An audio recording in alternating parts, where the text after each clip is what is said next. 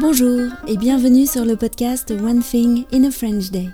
Aujourd'hui, mercredi 8 février 2023, cet épisode, le numéro 2211, s'intitule L'éclipse de 1999. J'espère que vous allez bien et que vous êtes de bonne humeur. Je m'appelle Laetitia, je suis française, j'habite près de Paris et je vous raconte au travers de ce podcast un petit bout de ma journée. Vous pouvez vous abonner pour recevoir par email le texte du podcast, le transcript sur onethinginafrenchday.com.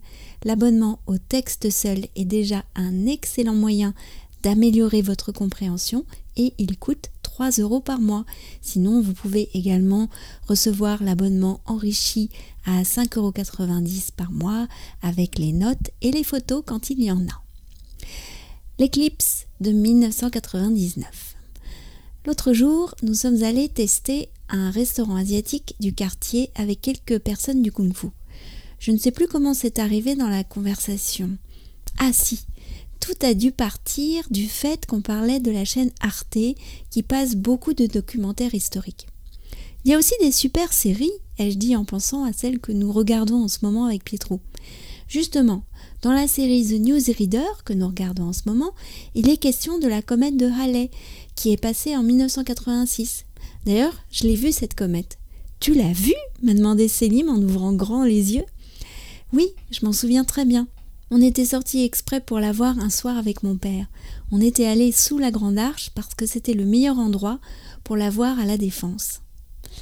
J'ai aussi vu l'éclipse de 1999. Ah oui? A dit Julien. C'était un drôle de moment. Il fallait absolument se procurer des lunettes spéciales. Pourquoi ça a demandé Michaela. Pour ne pas abîmer nos yeux lorsque nous allions regarder le soleil en face. Les rayons passent quand même malgré l'éclipse. On en avait trouvé, je crois, dans un journal. C'est comme ça qu'on se les procurait. Elles étaient en supplément, comme dans les magazines pour enfants. C'était comment l'éclipse a demandé Félicia. Bizarre. Le ciel est devenu pas vraiment noir, mais plutôt comme au moment de la tombée du jour. Il faisait simplement plus sombre. Mais ça a pris un peu de temps, ce n'était pas quelque chose d'instantané. J'étais aux Tuileries avec Pietro. On s'était rejoint exprès là parce que c'était à mi-chemin pour tous les deux. Si je me souviens bien, l'éclipse avait lieu au moment du déjeuner. Après notre soirée au restaurant asiatique, le soir, j'ai repris la lecture du livre Les années d'Annie Ernaux.